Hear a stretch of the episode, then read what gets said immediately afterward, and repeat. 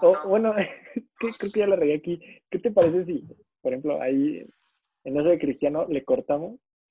Sí, oye, es que yo ahorita también ya la cagué porque le di tache aquí a mi grabadora, entonces despido el episodio tú y ya, así di que, que pasó algo malo con mi grabación. Perdón, güey.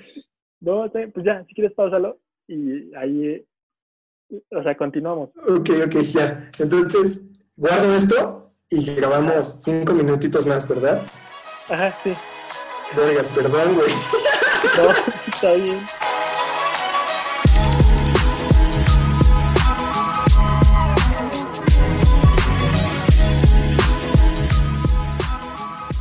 Hola a todos, bienvenidos a un nuevo episodio de Neta Podcast. Yo soy Diego, para los que no me conocen, y aquí conmigo está Axel. ¿Cómo estás? ¿Qué tal? Muy bien, muy bien. Recargando pilas. Recargando pilas. Chistoso, ¿no? Es curioso, ahorita que te pregunté cómo estabas, me da risa que este capítulo lo estamos grabando enseguidita de, del capítulo anterior, del capítulo 4. Entonces, no tiene mucho sentido que me preguntes cómo estoy. Exacto. Pero pues ya, así, así fue. Muy bien. Mira, lo único que me cambié, bueno, para los que lo vean en Instagram, lo van a poder ver, fue la gorra. La gorrita. Muchas personas se cambian de outfit, yo me cambié de gorra. Yo me cambié de playera. Ah. No, la neta no, pero, pero, pues, nada, X. No pasa nada. ¿Qué tal? ¿Cómo te trata este, este viernes? Este viernes. Bien, bastante. Es diferente este viernes porque creo que ya tenía como esta rutinita de empezar a las 8 a grabar el audio para el podcast. Y hoy empezamos más temprano, entonces. Fue diferente. Como que el, el cambiar la rutina es chido. O sea, creo que funciona bastante para, para despejarte o, o para generar como nuevos mecanismos, nueva sinopsis. Exacto. sinapsis, ¿no? O sinopsis. Sinapsis, perdón, discúlpame. Gracias. bueno, nueva sinapsis. Ay, güey. Qué bien, qué bien que me corregiste, porque si no, así ya. Creo, creo que es mejor, ¿no? O sea, sí. que te corrijan y es como, ah, sí, es cierto. Sí. Porque tienes el chance de, de corregir. En cambio, si no te corrijo, pues ya, ahí queda para siempre en el internet tu, error. Mi error, ajá, y aparte nos tachan no solo a mí de pendejo, sino a ti también. A mí también, por no corregirlo. Exacto, exacto, entonces, así ya, exacto, la cago, pero tú la corriges, güey, entonces, vamos. Muy bien. ah. Es bien importante, es bien, o sea, me parece curioso porque muchos dicen que es como de mala educación corregir y que la corrección se debe de hacer en privado. O sea, ¿qué piensas de eso? Ok, creo, por ejemplo, pongamos el ejemplo de un salón de clases. Sí, es que depende cómo lo corrijas. Si tomas a alguien, por ejemplo, digamos que un niño se equivocó y el profe o la profa, su manera de corregir, ah, no, lo que él dijo está mal. Así no se tiene que hacer. Esta es la manera correcta. Creo que ahí sí convendría corregir un poco más en privado. Pero si sabes dar esa retroalimentación, sí, como esa crítica, eh, puedes, no sé, me imagino que, ok, tu respuesta no es correcta, Mira, es esta. No, sé si me explico. Sí. Creo que no me explico mucho. En mi caso tiene sentido. Creo que más allá de corregir, es la manera en la que lo haces. ¿No? Ajá. Sí. Ah, hay una frase que era corrige en público y felicita. No, corrige en privado y felicita en público. Exacto, güey. Eh, creo que depende de la situación. A veces sí es, es más conveniente corregir en, en privado y no enfrente de todos. Porque puedes, puedes evidenciar como a la persona, evidenciar el fallo. Sí, o sea, por ejemplo, ahorita lo hiciste notorio, ahorita que me equivoqué, pero... Pero en verdad creo que fue más como la manera en la que lo hiciste creo que está chido, o bueno, depende mucho de cómo lo hagas para que la manera, para que la persona se sienta pues agradecida con esa persona por haberla corregido o que se enoje porque pues no sé por qué. Sí, es, tino y tono. Tino y tono. Ah, hay una, hablando de esto, hay una frase que tiene, no, bueno, no sé si es de él. La vi en una foto de él. Eh, Matthew, el de Interestelar. Matthew McConaughey. Ajá, Matthew McConaughey. Que dice, si estás equivocado y te corrigen y te enojas, tienes un problema de, creo que de ego. Es como, por ejemplo, no sé, dices 2 más 2 es 5. Es como, no, 2 más 2 es 4. Y te enojas por eso, tienes un problema. Tienes un problema, sí. Creo que tiene que ser una corrección constructiva, pues como una crítica constructiva. Exacto. Pero hay gente que, que es mecha corta. Es mecha corta, sí. Sí, que no les puedes decir que están mal porque... Se enojan, sí. Porque se ponen tercos. Tercos, tercos. Tercos.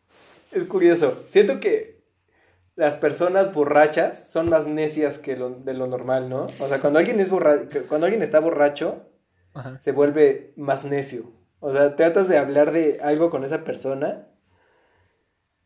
No todos. Algunos borrachos son necios. Pero por lo general los borrachos necios le buscan, te buscan llevar la contra en todo lo que digas, güey. O sea, siento que les puedes decir alguna idea como que tengas Así, y da igual cualquier idea, güey. Y ellos te van a decir, no, güey. O más allá de escucharte, como que van a estar clavados en espera que te calles para ellos poder hablar, güey. Ok. ¿Tú qué opinas de, esto que. de esta frase de, los borrachos y los niños siempre dicen la verdad? Es. Porque de alguna manera. De alguna manera, cuando, o sea, bajo los efectos del alcohol, digamos que que el alcohol borra tus, esos filtros que tienes, esas barreras que, tienes para, no sé, expresar ideas o hacer ciertas conductas. Entonces, no sé, no sé si el estar en un estado de ebriedad, en cierto estado de ebriedad, haga que seas lo más tú posible. Este, por supuesto sí, borra filtros, güey, pero no creo que esos filtros necesariamente sea como el filtro de la mentira o que, o que te haga ser más sincero. Porque yo he estado muy borracho y, y sigo mintiendo. O sea, he dicho algunas mentiras, güey. O sea, creo que que no necesariamente aplica como la regla para, para decir que todo lo que dice un borracho es verdad sí te quita algunos filtros, o sea, tal vez te haga sentir cosas que no sientes sobrio, entre comillas, y por eso dices ciertas cosas estando borracho, pero no creo que sea necesariamente la verdad. ¿Y los niños? Porque hablamos de que los niños no están en un estado de variedad, pero tienen este grado de, de inocencia. Sí, creo que los niños este, menores a cuatro años o hasta cuatro años Dicen. Dicen la verdad. Más verdades, güey. Ajá, dicen la verdad. Sí, porque no tienen esta, esta idea de, ok, esto es bueno, esto es malo. son más inocentes. Exacto. O sea, creo que no tienen la necesidad todavía, o bueno, no necesidad, pero como, no sé, esta sensación, o bueno, ¿por qué mientes?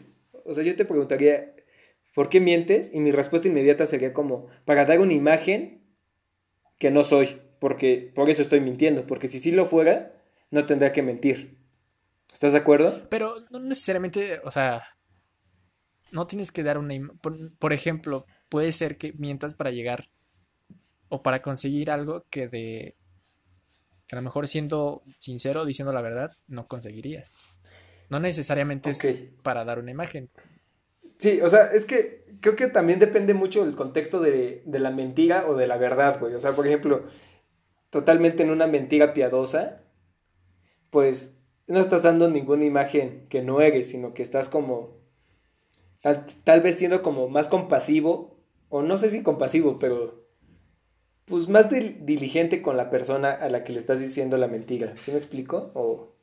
Hay, hay una escena en, en esta película de Interestelar en la que no me acuerdo cómo se llama el robot, que dice que la, la, bueno, la interacción humana no puede ser 100% verdadera. Tiene que haber cierto grado de, de mentira. Y cuando lo vi dije, sí, sí, sí. sí, es cierto. No, no puede ser. Está bien chida, güey.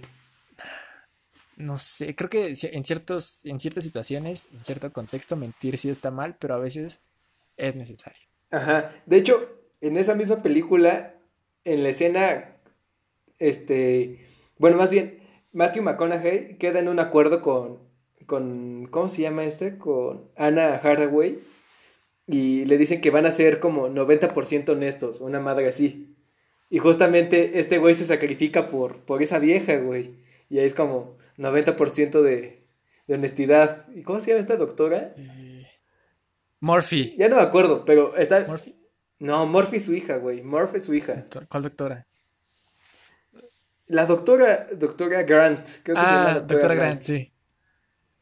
Ajá, bueno, le dice así como, quedamos en eso, güey.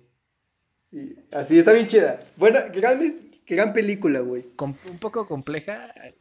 Bueno, la vi estando más chico, entonces a la verdad no la entendí mucho. Ya después la vi otra vez y fue como, ah, ok, ya entendí más. Ajá.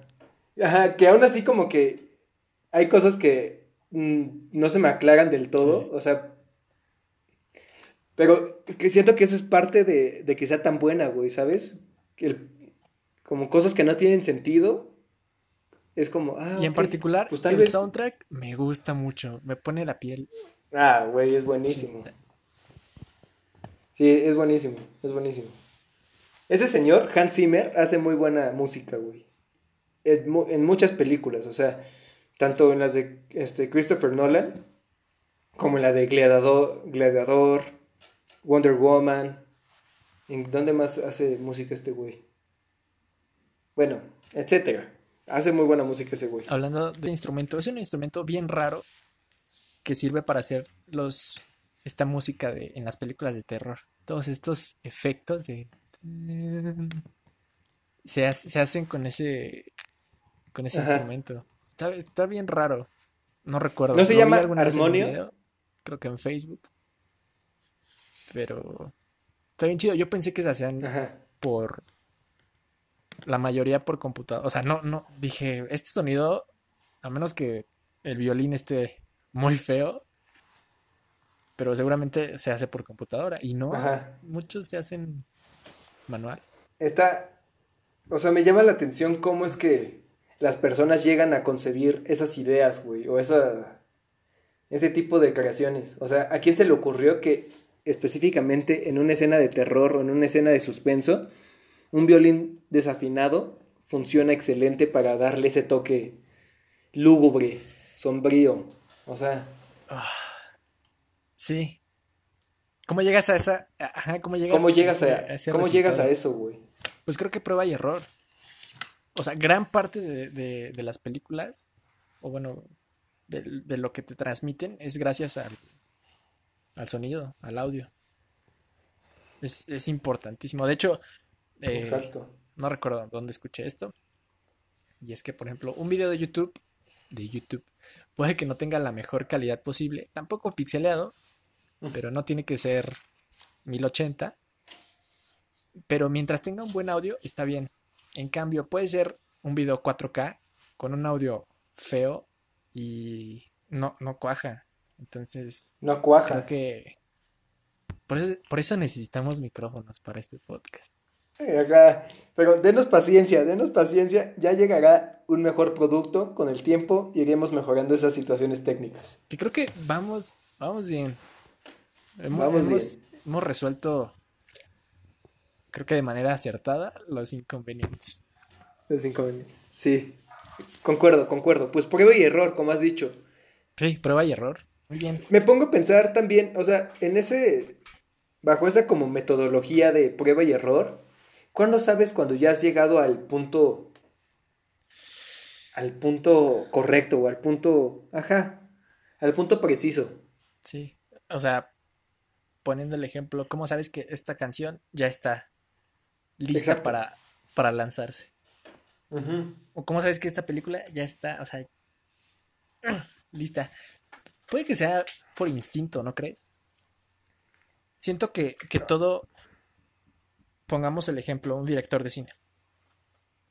Toda su experiencia, todos, eh, pues estas pruebas y error, años y años de trabajo, al final eh, el, el, instinto es lo, que, es lo que te dice ya está.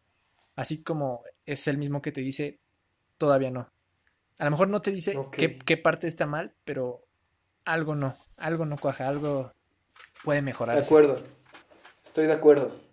Y creo que justamente como lo mencionas, ese instinto lo vas perfeccionando o va madurando de acuerdo a la experiencia a, la, hora de realizar tu trabajo. Aunque pasa algo curioso con el arte, porque, por ejemplo, ahí al hacer una película, por supuesto que vas perfeccionando pues la manera de pues de concebir las escenas o tal vez al hacer el storyboard vas descartando o vas eligiendo qué si escenas van a, a quedar en, el, en la edición final.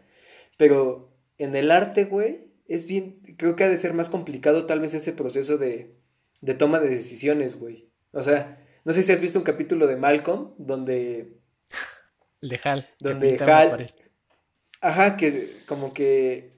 Ya no me acuerdo por qué razón está pintando. Creo que renuncia a su trabajo o lo despiden. Ajá. Y, y se gasta chingo de, de, lana, güey. O sea, de que le roba a sus hijos, güey. Así, todo un capítulo. Excelente serie. Buenísima serie. Que muchos, ah, la gran mayoría de los capítulos de Malcolm son muy buenos. Son muy chistosos. Güey, son muy buenos. Y la actuación de todos los personajes. Hal es buenísimo. Lois es buenísima. O sea. Dewey. Dewey, Riz. Ajá, bueno. Pero volviendo al punto del arte, o sea, ¿te acuerdas cómo Hal de la nada empieza a aventar así como pinceladas a lo pendejo? Y de la nada consigue como consigue plasmar eso, güey, que estaba buscando dentro de él. O sea, ¿cómo? Ahí no, es prueba y error, ¿estás de acuerdo? O sea, hubo un momento de... Pues de... De, no sé cómo decirlo, de... E, e, ese, ese, ese el clímax, es como... El, exacto. o sea, fue como aleatorio. Me ha, me ha pasado, a mí me pasa con, con la foto. Cuando, cuando he hecho varias sesiones en las que tengo la foto en la mente. Y digo, bueno, voy a necesitar esto, esto, esto. Tengo la pose, va. Y al momento de estar, pues, tomando las fotos, no, digamos que no, me sale. Pues, veo las fotos y digo, no, algo, algo no me cuadra. Pero llega ese, llega ese, llega ese, esa foto en la que me pasa lo mismo que, que con Hal es, ese momento de, esta es la foto. Ok. Y, es bien chistoso porque me pasa mucho que en las sesiones de, pon 600 fotos que tomo, dos son las que, las que están así igual que en mi mente. Ok. Entonces, no sé cómo llamarlo. ¿Y cómo llegas a, o bueno, más bien, ¿cómo surge esa idea de, la mente? O sea, porque tú tienes pensado una foto, ¿no? Así como, así va a ser esta foto. ¿Cómo llegas a esa idea? O sea, ¿o de dónde surge esa idea que dices, quiero una foto así? Muchas o sea, ¿lo viste en alguna parte o cómo? Trato de consumir eh, contenido, pues, relacionado a, aunque no, no, no, no me saturo. No es como que, no es como que te pueda decir, este, fotógrafos destacados y sus técnicas, sus obras. Y, Simón. Por ejemplo, nada más es, esta foto me gustó, va. ¿Cómo llego a ese? Creo que, como lo he manejado yo, son... Y, me, recuerda mucho a, a, lo que decía Aaron, de que el arte no tiene un propósito, o sea, no tiene una función. Simplemente es, la manera en que tú entiendes al mundo, es como te lo explicas a ti mismo. Entonces muchas veces yo tengo, yo tengo estas ideas, por ejemplo, eh, de las últimas fotos que subí, creo que es la última foto que subí a Instagram, eh, era, era esta parte de explorar eh, esos detalles del cuerpo, muy pequeños. Y, y, y este juego de luces y sombras, algo, algo quería hacer. Dije, no sé. Pues aquí es. Ah, aquí es. Entonces, como estábamos encerrados y no había modelos, y normalmente es, es difícil, eh, si no tienes un portafolio muy, muy amplio, conseguir modelos para ese tipo de, de sesión de fotos. Ajá.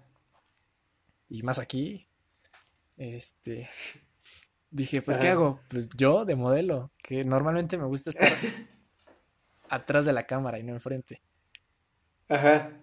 Entonces, y ¿Y fue cómo, qué, qué se siente? O sea, ahí ya experimentaste tal vez un poco de lo que puede ser el modelaje, güey. No, O sea, no es mi sensación favorita, ajá, ok. pero volvemos a lo mismo. Llegó, llegó la foto en la que, bueno, llegó ese momento en el que dije, esta es la foto. Así es como ahorita estoy entendiendo mi idea, es mi manera de explicármelo. Ok. Este- esta idea que ni siquiera, ni siquiera la puedo, precisamente pa- parece que no estoy diciendo nada porque no, no logro encontrar las palabras. Ajá, no, ahorita no logro encontrar las palabras para explicarlo. La manera en Ok. cómo, en cómo puedo explicarlo es en la foto. Ve la foto y veo la foto y ahí es donde digo, "Ah, claro, es esto. Ok. Y, y cabe la posibilidad de que las personas vean esa foto y digan, pues, ¿qué es o qué, güey? Sí, claro. ¿No? O sea, de que tal vez tú en tu arte te encuentres o encuentres esa forma de explicártelo, pero las demás personas pueden ver esa foto y en la vida, güey. O sea, en la vida van a decir que eso es arte. O, o más que arte, puede que ni, o sea, ni siquiera le hallen el, el significado. Eh, ¿Qué, qué tanto? Es que ahorita me surgió la duda de, en el producto final o en la foto final, ¿qué es más importante o más bien, qué tiene un mayor peso? ¿La calidad del, del modelo, o sea, su, su- la profesión del modelo o la capacidad del fotógrafo? Ay, buena pregunta. O sea, ¿de qué tanto, qué tanto de que la foto salga como, como la quieres depende de que el modelo sea capaz de, de realizar lo que el fotógrafo quiere plasmar? O sea, porque definitivamente depende de, de la capacidad del fotógrafo en el sentido de pues, la composición fotográfica, así de dónde pongo la cámara, qué enfoque le vamos a dar, güey. Sí, Ah, o sea, en eso. Pero, de- definitivamente influyen fa- factores técnicos como la cámara, este, el lente que vas a usar, la luz que hay y la- el, él o la modelo. ujú, Pero creo que re- el reto realmente está en, en la capacidad del fotógrafo de esto es lo que tienes, esto es lo que hay, busca la manera en cómo llegar a ese producto, ya sea si es eh, una foto que tienes que hacer porque te están pagando, alguna marca, o una foto que estás haciendo nada más por, por gusto, como las, las que hice yo. Para esta la- fue la última sesión que hice. Eh, mi tripié está un poquito, bueno, está roto, entonces la cámara no se sostiene muy, no se sostiene muy bien. Un poquito. Eh, no, no tengo, tengo un flash nada más, no tengo como estas luces continuas tipo estudio. Y Sí, sí, sí. algo con lo que luego batallo cuando hago los autorretratos es que el lente tiene, tiene autoenfoque, pero a veces. A veces no, no, aunque sea automa, ajá, o sea, enfoca a nada. Enfoca chido. Entonces, ¿Y no hay, y no hay manera de que tú soluciones ese problema? ¿O solito el lente ya lo hace automático? pues es como apretar el, el disparador a la mitad y ahí hace como el, el autoenfoque. Ya lo presionas todo y, tienes que ver la foto para ver si sí si, sí enfocó bien. Y es que ahí depende mucho de la luz y otros factores. Pero te voy a decir cómo lo resolví. Dije, ¿qué hago? Mi tripié Ajá. está medio chueco. No puedo estar yo atrás de la cámara Ajá. para ver cómo está quedando la foto. Ahori- Ahorita me puedo aventar 100 ¿Por qué? fotos y las 100 fotos van a salir borrosas porque a lo mejor no está enfocado. lo que hice fue, tenía un... Agarré dos almohadas que tenía en mi cama, las puse y es que ustedes no lo van a ver, pero estaba usando el espejo para ver lo que se estaba... Porque mi cámara no tiene la pantalla que se voltea. Entonces estaba usando el espejo para ah, ver el reflejo de la pantalla. Para... Y quité el enfoque automático y lo puse manual. Ajá. Y lo estaba moviendo. Y cuando veía que estaba bien, ahí lo dejaba y tomaba la foto. Ahí. de que me, la, me las arreglé con lo que tenía. Me acuerdo que ese día tenía almohadas en el piso, un garrafón. No me acuerdo para qué el garrafón. No me acuerdo ni para qué era el garrafón. El espejo y unas cajas. y así fue como lo resolví. O sea, en verdad sí fue como un pedo como lo de Hal. O sea, de la nada el impulso de buscar lo que querías conseguir llegó a dar resultado, güey. ¿Tú? Y ya, así fue. Oye, y este, por ejemplo, ¿qué tanto de estas ideas, o sea, porque definitivamente agarramos inspiración de todos lados y nuestro, nuestro contexto constantemente nos, nos moldea para, nos moldea para bien o para mal, güey, o nos moldea nuestra manera de pensar.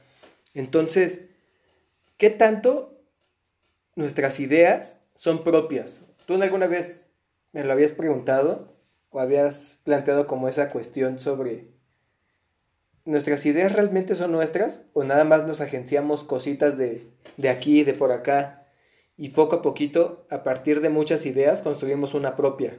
Nos contamos una historia sobre, sobre lo que creemos. Ideas son nuestras. Creo que ninguna. A, estas alturas del partido, creo que ninguna. O es muy difícil que haya una idea propia, porque al final eh, lo que cree, sí, cualquier idea que tengamos ahorita o cualquier creación está basada en lo que, en todo el conocimiento que venimos arrastrando desde que estábamos en las cavernas. Por ejemplo, si no se hubiera descubierto la electricidad, hoy no habría internet. Si no hubiera internet o estos aparatos electrónicos, no habría muchas cosas. No podríamos estar haciendo esto.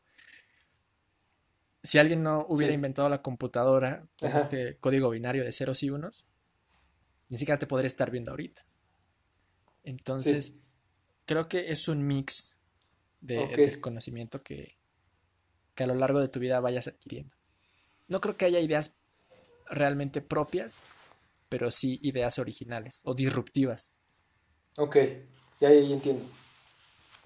Entonces, no se trata tal vez de, de crear algo nuevo en este punto de la historia, sino tal vez nada más de cambiar la manera en la que se está viendo el mundo, ¿no? Ajá. O crear algo para, para que se vea de diferente manera. Pongamos el, ejemplo de, de Uber. Antes la gente, digamos que con mejor posición socioeconómica, era la única que tenía choferes. Eh, digamos, este servicio de chofer.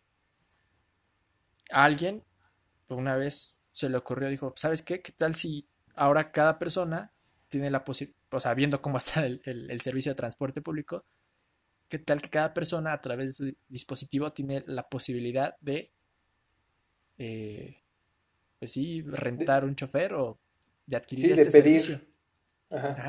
Digamos, el, la idea de Uber no es como, sí es, es innovadora y es disruptiva, pero no es como que sea nueva. Nueva. Simplemente se cambió el contexto, se cambió la situación en la que estaba, se le hicieron ajustes y pues ve, ve la empresa que es hoy. Ok. Oye, y por ejemplo, vayámonos, o sea, más antes. Así como este, la persona que inventó justamente la computadora, güey. Que no tengo ni idea quién sea. Ahí por si tienes el eh, dato. Creo que fue Alexander Turing. Hay una película que se llama El Código Enigma. Muy buena. Ajá. Sí, sí, sí. Con Doctor Strange. bueno, no, no es Doctor Strange. Ese. Ajá. Sí, creo que. Bueno, y, bueno eh, por ejemplo, esa persona, ¿cómo crees que haya, o cómo crees que le llegó a su cerebro la idea de, o sea, porque estoy seguro de que no fue algo así como de, ah, voy a crear una computadora. No, o sea, como que hubo un proceso de no sé qué, o sea, de creación, pero no sé qué estaba buscando hacer, güey. Y gracias a eso llegó a la computadora, pero ¿cómo, cómo empiezas ese proceso? ¿Cómo sabes por dónde ir? ¿Cómo crees que haya sido eso? Ah, hay un libro que se llama, es de Napoleón Hill, se llama Piensa y hágase rico, y hay un, hay un capítulo en el que habla que, no recuerdo si era la creatividad, creo que sí era la creatividad. Pone esta idea o... Pone esta idea de que en el universo hay conocimiento. Digamos que en alguna parte del, del, universo está todo el conocimiento que, que existe hasta hoy. Entonces, los cerebros de, de, las personas sirven como, como antenas, como si detectaran una señal Wi-Fi a sí mismo. Entonces, de alguna manera, no explica cómo es este proceso. De hecho, lo, lo dicen, no, no, no lo puedo explicar con palabras, simplemente es, es una idea que tengo. Entonces, de alguna manera las personas adquirimos este conocimiento, lo vamos absorbiendo. Entonces, puede que así nazcan las ideas. Oye, ¿dirías entonces que más que crear cosas o innovar cosas o inventar, descubres cosas? O sea, no es como que inventes algo, sino que el conocimiento está ahí y tú a través de ese conocimiento descubres, o sea, es algo ya existente, pero nadie lo puede ver porque no ha sido descubierto. Entonces, estas personas creativas lo que hacen es presentarte el conocimiento de tal manera para que tú lo puedas entender. Sí. Esta es una parte de, un ensayo que hice para diseño y sociedad. Y es, es precisamente bueno, antes que nada hay que, hay que diferenciarlo. Una cosa es imaginación y otra es creatividad.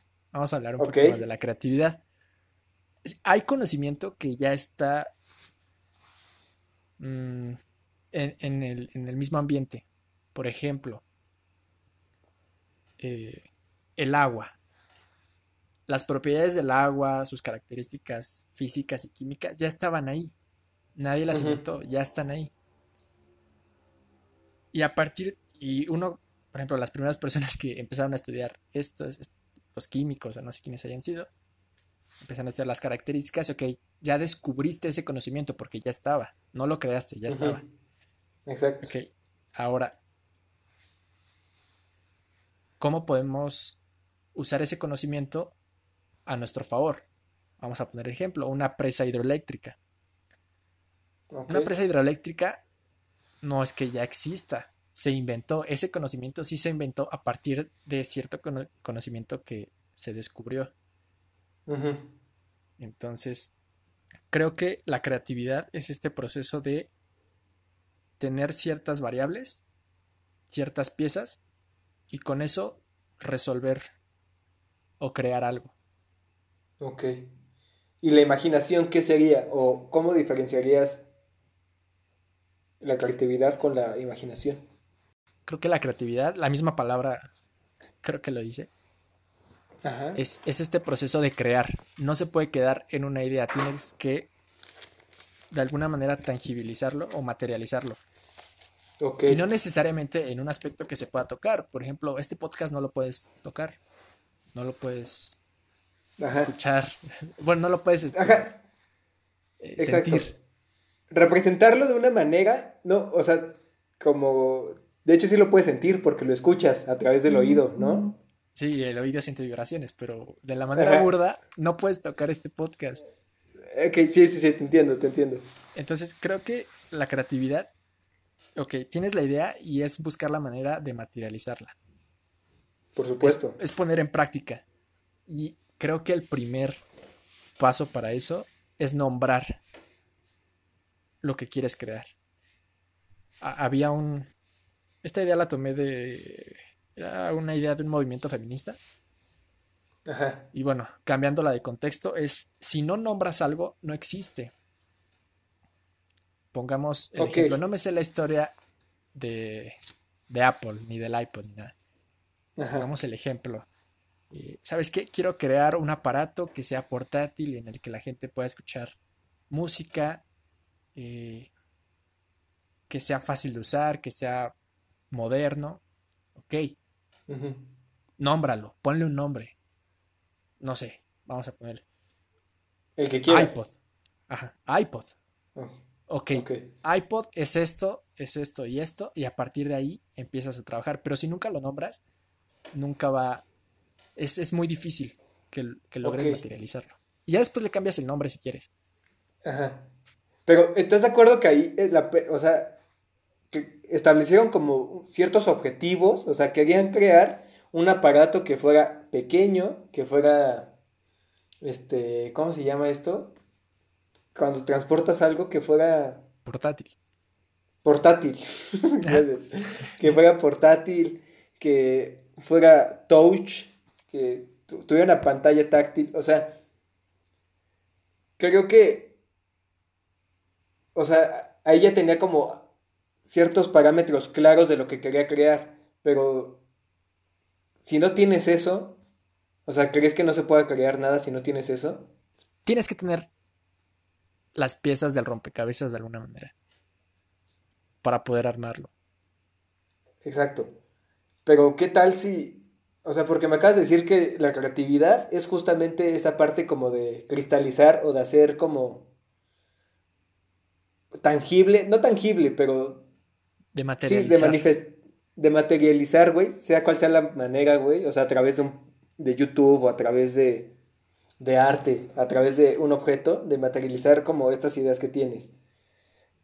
La imaginación solo se queda en lo que concibes en tu mente, ¿no? Sí, sí, se queda en la imagen. Ok, entonces, o sea, tal vez, creo que ya lo mencioné en un, en un capítulo, en un episodio, perdón, donde no se trata de conocer a dónde va a llegar, sino tal vez nada más empezar a caminar. O sea, no necesitas conocer el camino para iniciar el viaje. Entonces tal vez nada más tienes que, pues empezar ahí a machetearle, güey, y en algún momento puede que se dé esta manifestación de lo que estás pensando, güey. Hay una frase que dice, done is better than perfect. Ajá. Hecho es mejor que perfecto. Entonces, sí, retomando este ejemplo del iPod, que ni siquiera sé si, pasó así, el punto es empezar. Ok. El punto es empezar y ya de ahí puedes, puedes abandonar el proyecto, puedes cambiarle de nombre, puedes cambiar totalmente la idea, pero el punto es empezar. Y creo que el ejemplo más que nosotros podemos entender fue empezar este podcast. Sí. en su momento, bueno, no sé, al menos para mí, parecía, parecía no imposible, pero difícil, porque pues, no tenía nada de conocimiento de audio ni nada de esto. cómo grabar, dónde se sube, cómo se hace. Y ahora volteando a cinco capítulos hacia atrás, pues la verdad es que fue muy fácil. Sí, está mi papa, güey. Lo más, lo más difícil fue empezar. Ajá. Lo más difícil fue empezar. Y, creo que, o sea, hay algo bien interesante, ¿no? Porque siento que las ideas son como bien fugaces. Necesitas de justamente empezar o hacerlas como... O anotarlas, al menos anotarlas, güey, porque al, momento de anotarlas ya las estás haciendo como tangibles a través de las letras y el papel. O sea, si solo las dejas ahí en la mente, o al menos a mí me pasa mucho eso, llega algo a mi mente, así como una observación chistosa o un chiste, y si no la noto, o, ajá, exacto, si no la noto, después me trato de acordar de eso y no lo puedo concebir de la misma manera en la que en ese momento lo pensé. Sí. Entonces, por eso concuerdo contigo que es bien importante empezar, así sea como sea que estés, en el estado en el que estés, empezar. Tan siquiera escribiendo, güey, vale madres como sea, pero ahí tenerlas ahí anotadas para que en cualquier momento puedas voltear a verlas y, darles marcha, güey. Sí, es, es, es, tan, es tan obvio. Es como si me preguntas, ¿cómo, ¿cómo aprendo a nadar? Pues métete al agua, nada. ¿Cómo aprendo a tocar guitarra? Agarra una guitarra y ponte a tocar guitarra. Es. El, sí, el punto es empezar. Y creo que si hubiéramos pospuesto grabar el primer episodio una semana, probablemente no se hubiera hecho. Probablemente. Estuvo bien. estuvo bien. La perfección. Creo que la perfección, y lo dice. No me acuerdo dónde lo leí. La perfección es el enemigo del progreso. Exacto. Porque. Sí. Si hubiéramos buscado que... este podcast hubiera sido perfecto, esperar al mejor micrófono y a tener el mejor equipo, nunca se hubiera Ajá. Exacto. Y puede que el, que el, resultado no haya sido el esperado, a pesar de que tuviéramos el equipo adecuado o el equipo necesario. Y eso te puede decepcionar todavía más, ¿no? O sea. Aparte, la imperfección es lo que te permite seguir progresando. Si llegas a la primera, a la perfección, ya no hay más que hacer. Aunque también es bien difícil definir perfección, ¿no? Pues es que no, nada es perfecto. nada es perfecto. Pero de alguna manera, a través de, por ejemplo, tú en tu fotografía, lograste decidir, esta fotografía es la que estaba buscando. O sea, ahí sí fue perfecto, ¿no? O bueno, no sé si darles adjetivo, pero de alguna manera ahí sí diste justo en el clavo, güey. Creo que perfecto podría definirse como haz lo mejor que puedas con lo que tengas ahorita. Ok. Es como, no se trata de que la foto, o bueno, no sé, no se, no se trata de que el producto sea perfecto, sino cómo, o sea, tomando en cuenta lo que tenemos ahorita, cuál es la mejor manera o cuál es el mejor producto que podemos hacer con lo que tenemos ahorita. Ah, pues es este, va, así tiene que quedar. Ni más ni menos. Y cuando llegas a ese, a ese resultado, vas a ver que puedes mejorar ciertos aspectos. Exacto. Concuerdo mucho contigo. Creo que en función para hacerlo de esa manera, necesitamos como aclarar como esa conexión que tenemos con, con nuestra mente o, o, o sea, es el pedo de pensar hacer así como justamente necesitamos, sí, como pulir esa relación entre lo que tenemos aquí en la mente y lo que queremos materializar. Necesitamos justamente hacer esa chamba día con día para, para ir creando mejores resultados, güey. En lo que sea que quieras hacer de tu vida, güey. Hay como, bueno, así lo veo yo. Dos tipos de, creatividad. Una es, eh, aquí lo anoté, la creatividad espontánea, que es cuando tienes todas estas ideas así, en tu mente sin un orden, totalmente en caos. Y la creatividad dirigida, que es cuando, ok, ya tengo esto, lo voy a enfocar en algo para crear un producto, algo. Entonces, creo que... y la creatividad no necesariamente está cerrada al ámbito artístico se suele asociar con gente que pinta, gente que hace escultura, así, de foto, y no es cierto. Se, puede manifestar en cualquier, cosa, ¿no crees? Ajá, en cualquier disciplina, en cualquier, ajá, en cualquier ámbito de la vida. En cualquier ámbito de la vida. Entonces, creo que todos, porque hay gente que dice, no, es que yo no soy creativo. Sí, sí eres creativo, pero igual que un músculo, es una habilidad que tienes que desarrollar. Si nunca ejercitas si, nunca ejercitas tus músculos, pues nunca van a crecer. Si nunca ejercitas la creatividad, pues jamás. ¿Cuándo? O sea, Tu, nivel de, tu nivel de creatividad va a estar muy bajo. Exacto.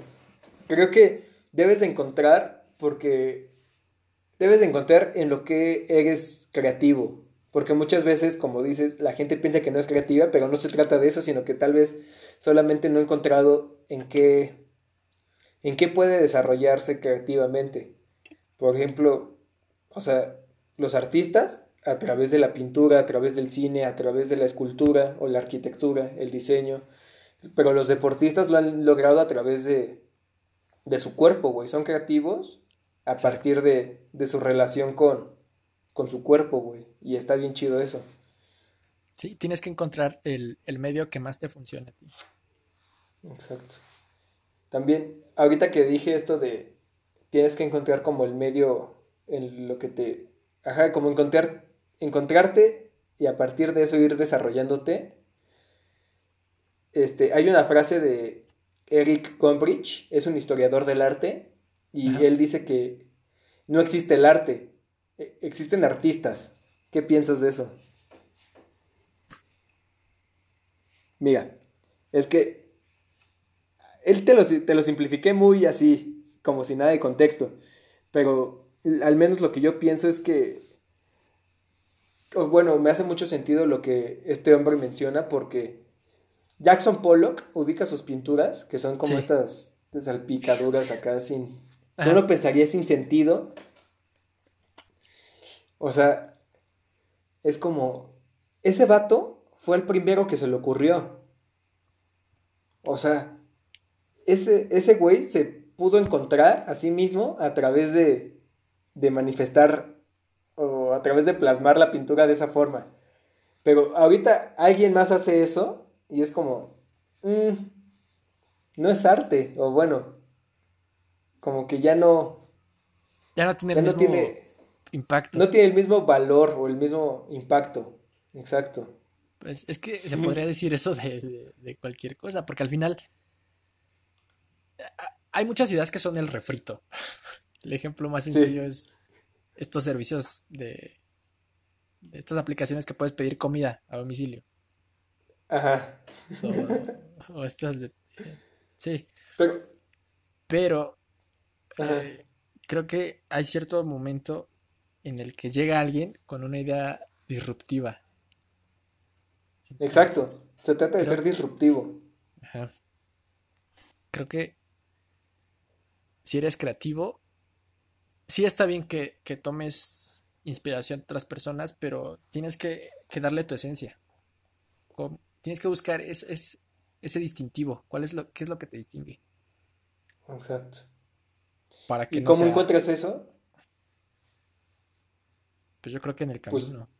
exacto. O sea, justamente esa es la respuesta, güey. Lo encuentras mientras lo vas, as- mientras lo vas ejercitando, güey. Luego, existe algo bien curioso que es como el no quedarse estancado, porque puede ser que ya hayas creado como una idea disruptiva, pero hay personas que siguen y siguen, güey. O sea, que siguen como tratando de perfeccionar eso, de hacer más eficiente su trabajo, güey. Y al menos yo que soy como, me gusta mucho el deporte, güey, lo veo, veo muy claro eso en, en muchos atletas, como puede ser Cristiano Ronaldo, Roger Federer, güey, Usain Bolt. O sea, existen un buen de ejemplos que a pesar de que ya están en la cima, güey, se mantienen ahí, o sea, y eh, creo que esa es el verdad, la verdadera, como, ¿cómo decirlo? La verdadera maravilla de esas personas, güey, que a pesar de que llegan, se mantienen ahí constantemente, güey. Sí, lo, lo dice la frase, el chiste no es estar arriba, el chiste es mantenerse. Y la neta es que sí, es, es lo difícil. Es lo difícil. Eh, creo que creo que la verdadera gratificación está en el proceso. Ahí es donde está el verdadero valor. Al final, pongamos el, el ejemplo del pintor. O, o bueno, el ejemplo, porque lo explico más fácil, de la foto, Ajá. de mi foto. Está bien, está bien. Realmente la foto fue ah, fue ese la foto no fue lo que me dio gratificación. Fue el proceso que hice. Exacto. Eh, O sea, veo la foto y digo, pues sí, me gusta, esto es lo que quería tratar de explicarme a mí mismo, pero realmente eh, eh, eh, desde que prendí la cámara hasta que llegué a esa foto, ese proceso es el que para mí realmente tiene valor. Exacto. Entonces, dirías que no es como, no estamos buscando el producto en realidad, sino que más bien lo que nos llena de valor es como, como el deseo de hacer las cosas, o sea, no es como el querer tener ese logro o el tener esa foto, sino el querer hacer esa foto es lo que nos hace como sentirnos bien. Pues bien, güey. Ajá. Sí, tú. Ajá. O sea, Cristiano. Pasemos este ejemplo al fútbol. Creo que Cristiano Ronaldo. Eh, sí, eh, está chido a lo mejor ganar un balón de oro y tal, tal, tal, tal. Pero creo que si le preguntamos, ojalá, ojalá algún día le preguntemos. Ay, estaría bien chido. Aquí de invitado. de invitado, espérenlo en un futuro episodio. Ya, ya, ya lo decreté. Ya, ya estoy. Ya, ya le puse nombre a mi objetivo. Entrevistar a, al CR7, al bicho. Eh, realmente, Su, su, gratificación creo que está en, en las horas, en, en, todas las horas que entrenó, las veces que se paró temprano, todos los sacrificios que hizo. Ahí realmente está el verdadero valor. Digamos que el balón de oro mundial es simplemente la manera en que... El reconocimiento. es, es como el nombre. Es la manera de materializar todo eso. El proceso. Exacto. El proceso. ¿Crees que si llevas un proceso y no logras, no logras materializar ese proceso, sirve de algo el proceso? Sí. Sí. Ok. O sea, no es en balde todo lo que haces por. Sí, no. No es en balde todo lo que haces, aunque no tenga resultado. Ajá, sí. El ejemplo de este Steve Jobs. Alguna vez tomó como clases de, de tipografía y en su momento no sabía para qué le iba a servir. Sí. Después las implementó en, en la Macintosh y, decía que cuando conectas los puntos hacia atrás es más fácil entender. Que si, que, si por ejemplo, estoy aprendiendo tipografía, ¿para qué me va a servir adelante? O sea, si los intentas conectar hacia adelante es, es, difícil. Es, difícil. Y es como, ah, por esto.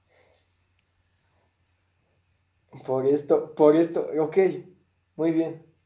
Entonces, no hay manera de que, ajá, no hay manera de notar esa recompensa que te trae el proceso hasta que no llegues a la cima, ¿estás de acuerdo? O sea, porque, o bueno, no a la cima, sino que hasta el momento de voltear atrás es como, ah, no mames, sí es cierto, hice esto y esto y tiene sentido porque ahorita esas cosas me han hecho lo que soy, güey. Ajá, exacto, sí. Está bien verga. Está bien chido es, chistoso. Porque. ¿Cuál? Tengo una pregunta. ¿Cuál es el lugar en donde consideras que eres más creativo? El lugar donde considero que es más. Pues. Creo que. Ah, ay, es difícil porque. Me gusta el fútbol, güey. Entonces, a la hora de jugar fútbol, siento que en la manera como yo lo hago, solo yo puedo hacerlo. Entonces ahí me siento como que encuentro esa conexión conmigo, güey. Ese es uno. También cuando estoy con mis... Cuando platico, güey, o cuando hablo de algo que me gusta, creo que ahí soy creativo porque busco ejemplos de cualquier cosa y de alguna manera logro como transmitir mis ideas, güey. Entonces, en esos, en esos dos ejemplos creo que podría ser donde soy más creativo. Sí, en, en nuestra pasión es donde nos desenvolvemos un poco más fácil. Exactamente. Muy bien. Y, y es chistoso porque, o sea, también hay que notar cómo, pues, yo ahorita sé que ya no puedo ser futbolista, profesional al menos, porque pues ya estoy medio betarrón para, para entrarle. Entonces, acá cada vez se vuelve, se vuelve más exigente, pues, el mundo, güey, en todos los aspectos. O sea, cada vez tienes que ser más, tienes que estar más completo en, en función de hacer algo disruptivo, como dices. Pero eso no significa que no puedas seguir desarrollando tus habilidades a, a un nivel en el que te sientas cómodo, güey. O sea, lo que yo hago es jugar, pues, en la liga en la que puedo jugar y ahí me siento bien. O sea, creo que también aprender a notar que, que no es conformismo, pero está bien no ser el número uno, güey. O sea, no pasa nada. Mientras tú te sientas a gusto en el lugar que estés, es importante eso. Y no complacer a nadie, güey. Porque normalmente creo que nos agobiamos mucho por, por tratar de, de llegar a ser el número uno cuando pues, mm, tal vez no puedas, güey. Y no está mal no poder. Simplemente eres así ya. ¿Qué piensas? Aunque creo que es bueno también recalcar que no hay que conformarse. Si te conformas, creo que caes en, en, ya no querer aprender, en, ok, aquí, hasta aquí llegué, y ya no te preocupas por seguir mejorando.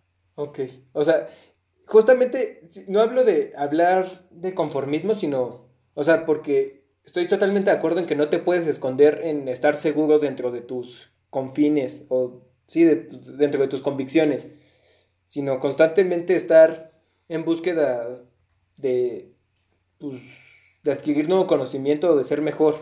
Pero eso no quiere decir que, que tengas que ser el mejor, güey, o que, o sea, el punto es como notarte a ti dónde estás feliz y dónde estás pues, contento contigo mismo. Exacto, sí. Habrá quienes les funcione eso de ¿Habrá quienes quiero ser el mejor, habrá otros que a lo mejor no es el medio que encuentran. Exacto. O, sea, ahorita te pregunto, ¿crees que a veces a Cristiano y a Messi les agobie que el otro pueda ser mejor que él, que ellos? O sea... No. O bueno, creo que ese, es que a ese nivel, estás hablando de un nivel, o sea, el, nivel más alto, alto de fútbol. Sí, o sea, sí son Estás hablando de, lo mejor de lo mejor. Entonces, eh, no creo que, no creo que se agobien por quién es el, número uno. Creo que las mismas personas son las que meten esta cizaña. Y alguna vez vi, esta frase que eh, bueno, no una frase, era como una reflexión de por qué, por qué ver quién es el número uno si ambos son muy buenos jugadores y por qué no nada más disfrutamos de su fútbol y ya. ¿Por qué la necesidad de medir qué tan buenos son? creo que ya dependerá de cada, de, sí, de ellos, si se sienten bien o no en el lugar en el que están. Exacto. Muy bien, Axelito. Pues ya, vamos a despedir este episodio porque ya, ya. Sí. Se extendió un poquito. Ese nos hizo un poco. Exacto. Este, de todos modos, creo que da para varios podcasts como esta plática. Entonces, en algún momento lo retomaremos. Gente, si se les hizo eterno, créanme, créanos que a nosotros fueron como 10 minutos de plática. Se fue muy rápido. rápido. Pero bueno, ya saben que nos pueden encontrar en Instagram, YouTube y Spotify, entre otras plataformas más. Y aquí estaremos la siguiente semana con otro episodio. Bye. Bye.